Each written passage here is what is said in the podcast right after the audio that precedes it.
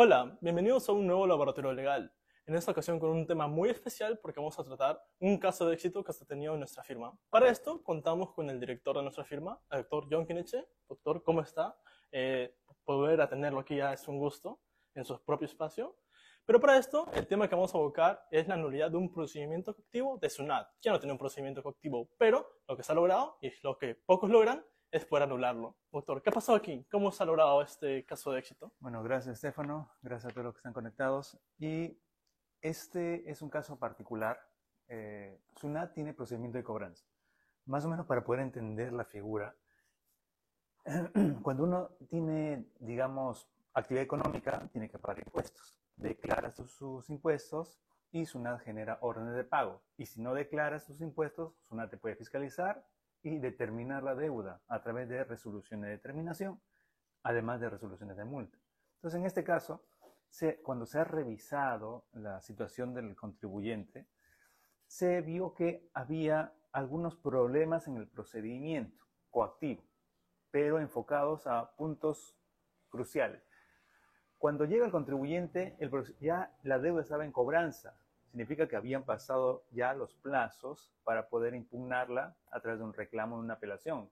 Para presentar reclamos son 20 días hábiles, ya habían pasado más de 10 años, más incluso, eso es de deuda del año 2005. Entonces, este, ya no podemos irnos a discutir el fondo de la deuda, a menos que pagues la deuda primero, que es la regla del código tributario. Si quieres reclamar y estás fuera de plazo, paga primero. Bueno, no es, la, la deuda era voluminosa, así que no, no iba a pagar la deuda para reclamarla. Así que analizamos otros aspectos.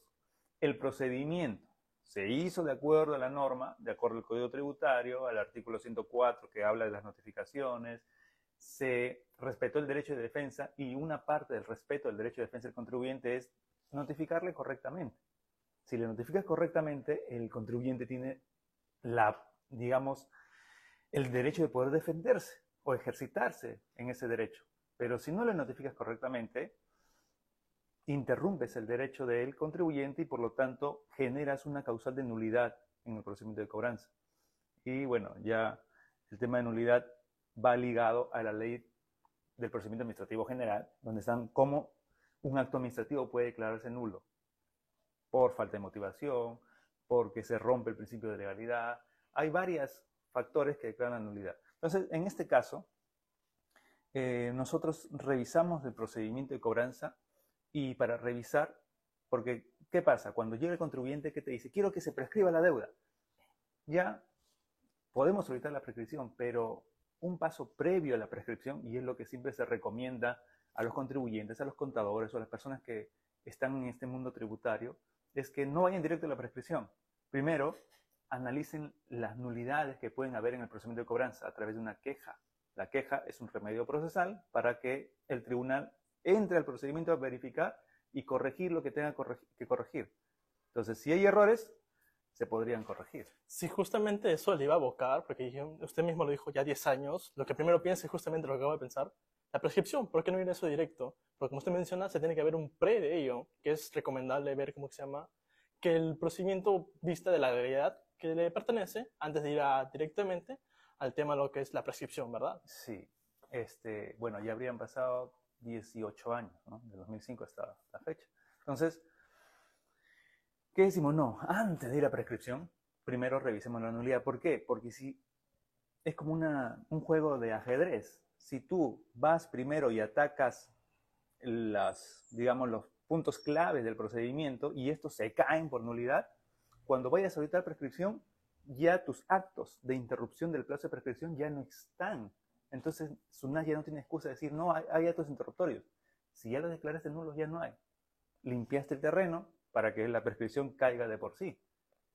Esa es la estrategia que aplicamos. Entonces, en este caso, fuimos primero a la queja de derecho, un remedio procesal. Fuimos al Tribunal Fiscal a través de una queja diciendo, a ver, hemos solicitado las copias de las notificaciones de SUNAT, SUNAT nos ha pasado las copias y hemos encontrado errores errores de notificación. Y un error crucial en este caso, porque solo un error es el que bastó. ¿Cuál fue?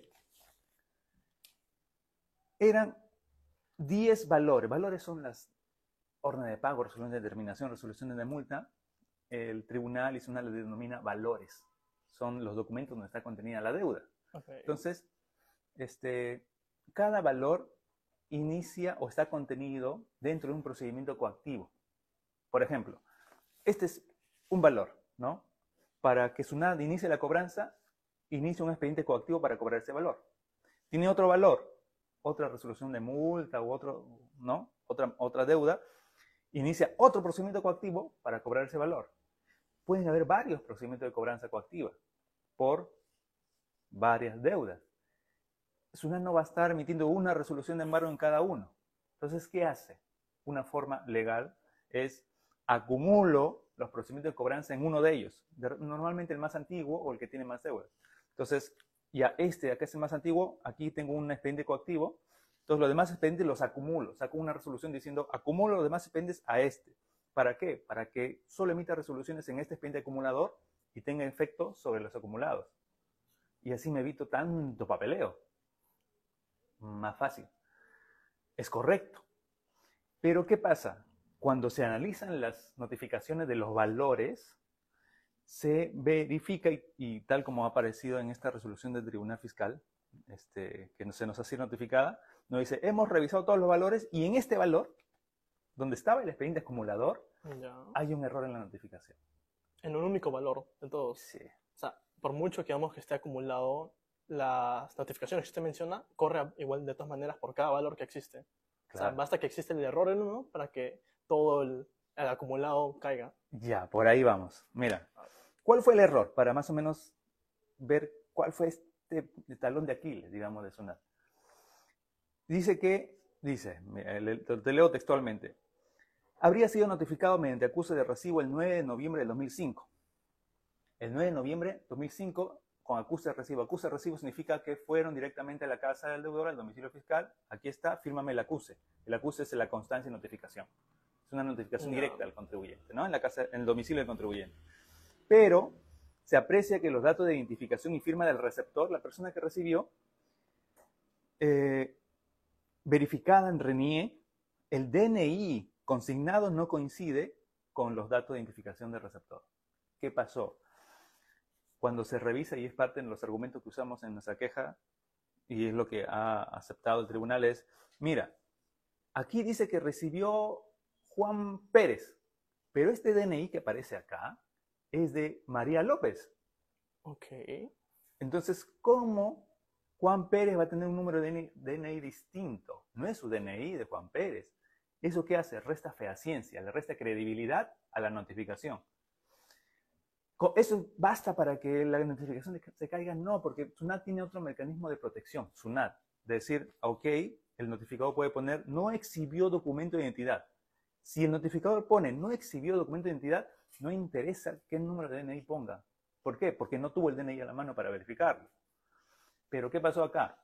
Si bien es cierto está esa divergencia entre el DNI y el nombre, eh, se señala que el notificador no ha dejado constancia de que se le hubiera mostrado un documento distinto al DNI o que la persona con la que se entendió la diligencia se hubiera negado a mostrar su DNI por lo que no puede considerarse que haya sido notificado con arreglo a ley. Ok, prácticamente por el DNI. Sí. Pero todavía está, digamos, difusa, qué pasó, difuso el hecho de qué pasó allí, porque ese DNI figura distinto al nombre, no está claro. Claro, sino que hay una regla en el tema, esto está en el artículo 104 y diversa jurisprudencia del Tribunal Fiscal, 104 del Código Tributario. Ahí están las formas de notificación. ¿Qué sucede? Si me notifican, viene un notificador y me dice, señor, voy a dejar este documento para el contribuyente que aquí es su domicilio fiscal. Ok, déjelo. De repente la persona que recibe, con mala fe, dice, voy a poner mi nombre, voy a poner un DNI que me invento en ese momento, ¿verdad? Hay una firma, ya. Entonces, el notificador, si recibe, no va a estar ahí entrando a reniega a ver si es su DNI. Y si le pide su DNI y no le quiere enseñar su DNI, tampoco le va a obligar. Entonces, la norma dice, ya, entonces en ese caso solo indica tu notificador que no te exhibieron el DNI. Si tú dices que no te exhibieron el DNI, esa notificación es válida, si hayan inventado el nombre. O sea, por mucho que pongan un DNI erróneo, si el notificador pone ese mensaje que usted menciona, ya está válida la notificación. Ya sería válida, ¿por qué? Porque no le quisieron enseñar el DNI. Pero en este caso... Es lo que faltó. Es lo que faltó. El, el notificador debió poner esa frase, no me exhibió DNI, y no lo puso. Entonces, si no lo pone, se entiende en contradicción al hecho que sí le exhibieron. Y si le exhibieron, entonces, ¿por qué el nombre es distinto al de ese DNI? Entonces ahí viene la falta de fehaciencia. Dice el tribunal, bueno, este hecho para mí como tribunal me ocasiona la falta de fehaciencia o falta de credibilidad de esta notificación. Por lo tanto, esta notificación no está arreglada la ley, nula. Y como es nula la notificación del valor, la, resolución de ejecución coactiva se cae. ¿Por qué? Hay el artículo 115 del Código Tributario que dice exigibilidad para iniciar cobranza. Solo se puede iniciar la cobranza coactiva de una deuda que es exigible. Y para que una deuda sea exigible, debe, ser, debe haber sido notificada correctamente. Entonces, mm. si tu, tu deuda no ha sido notificada correctamente, no era exigible. Y si no era exigible, tu procedimiento de cobranza no debiste iniciar. Es nulo. No sé si ahí me dejo entender. Vale, es una situación bastante particular. Eh, pero amplíenos un poco más en ese aspecto, a ver si puede un poco reformular. Imaginemos, esta es la deuda, y el tribunal me dice está mal notificada. Ok. ¿La cobranza que se inició respecto a esa deuda es válida? No. ¿Por qué? Porque la cobranza solo se puede iniciar sobre deuda exigible. Y la norma dice que para que una deuda sea exigible debe haber sido notificada válidamente. Pero ese hecho cae sobre todo el acumulado. ¿o Ahí viene el detalle. Este expediente que se cae, digámoslo en palabras sencillas, era el expediente acumulador. Pero no tendría que en ese caso recaerse sobre, digamos, un valor. ¿Por qué tendría que recaer sobre todo el expediente acumulador? Si es la ah, notificación de un valor específico. Este valor era el único valor de este expediente acumulador. Habían otros valores con expedientes individuales que estaban acumulados a este. Pero ¿qué pasa? Como te expliqué al inicio, en el expediente acumulador se emiten las resoluciones de cobranza que tienen efecto sobre todos. Entonces, la resolución de cobranza tú vas a encontrar el número expediente coactivo, este, el del acumulador. Y como tiene acumulados, mm. afecta a todos. Pero si se cae el expediente acumulador, se cae con todas sus resoluciones de cobranza coactiva, porque ninguna debió emitirse. Si se cae este expediente, los otros expedientes acumulados no tienen ningún acto emitido. Y en este caso, lo que se notificó fue una resolución de cobranza coactiva del expediente acumulador. Sí.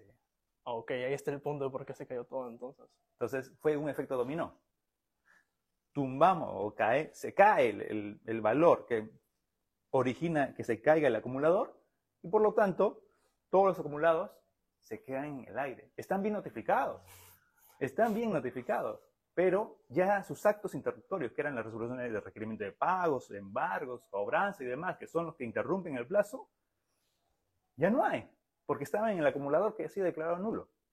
Entonces, como no hay actos mm. interruptorios, tienes el camino libre para pedir una prescripción y SUNAT te diría, no, hay, hay actos interruptorios, ¿cuáles?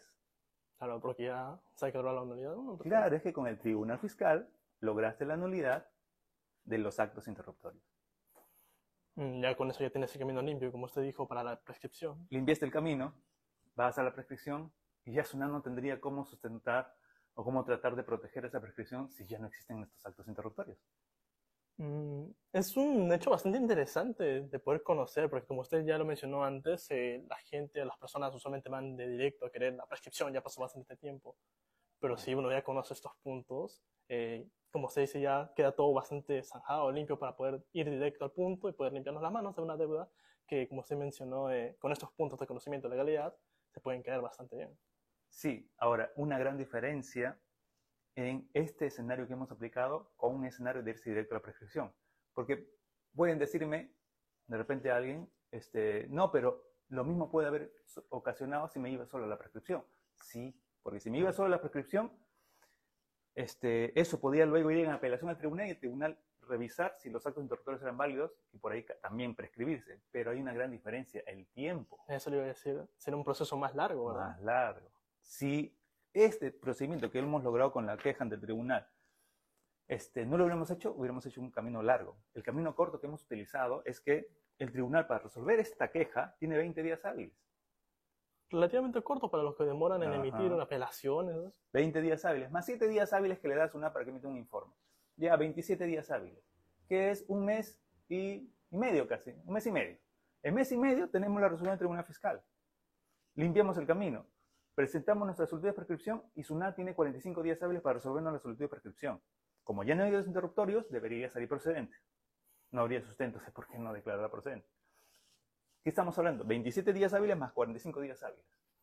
Y en distinción al otro tipo de proceso, ¿cuánto demoraría? El otro, si no hacemos esto y nos vamos directo a prescripción, SUNAT primero atiende nuestra prescripción en 45 días hábiles, como va a encontrar altos interruptorios todavía allí, va a decir, improcedente tu solicitud de prescripción, vamos a ir en apelación. Como es una no contenciosa, va directo en apelación al Tribunal Fiscal. El Tribunal Fiscal tiene hasta 12 meses para resolver. Ok, ya un año prácticamente. Claro, porque es una apelación. Mm, es un proceso mucho más largo. 12 meses más 45 días versus 20 días, 27 días hábiles más 45 días hábiles. Un año contra un mes y medio. Un año más contra tres meses aproximadamente. Se nota bastante la diferencia y es un camino el corto eh, más seguro prácticamente, porque ya vamos directo a los puntos para dejar todo limpio. Sí. Es un caso bastante interesante de tener en cuenta para estos tipos, porque varias empresas tienen procedimientos de comercio coactiva y quizás Perso- y muchos de personas estos- naturales también. inclusive muchos de esos procesos tienen esos puntos de que, ¿cómo se llama? De que si uno no conoce, no lo puede de defender debidamente. Eh, ¿Cuántos procesos de cobranza coactiva habrán que estarán mal notificados? Que fácilmente se pueden caer si es que tienen con asesoría legal debida para poder, ¿cómo se llama?, contrarrestar esos puntos. Es un caso bastante interesante que ya nos pone dentro del mapa para poder atender esos casos. No sé si usted quiera comentar algún punto. Sí, nosotros no buscamos de- de repente, no, que nadie, nadie pague sus impuestos, no. Deben pagar sus impuestos por un principio de contribución de solidaridad con el desarrollo del Estado.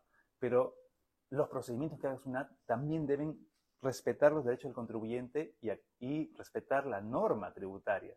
Pero si la forma de cobranza no es adecuada, entonces debe corregirse. Claro, aquí nadie busca evadir impuestos o todo lo demás, pero como usted menciona, si vamos a llevar un tema legal que revista de la legalidad debida, y si las notificaciones tienen estos puntos, hay que reclamar que se haga como se corresponde. Si es que no, ya tenemos los puntos para poder abordar una defensa legal y poder caer, digamos, estos procedimientos de cobranza coactiva que no respetaran los derechos del contribuyente.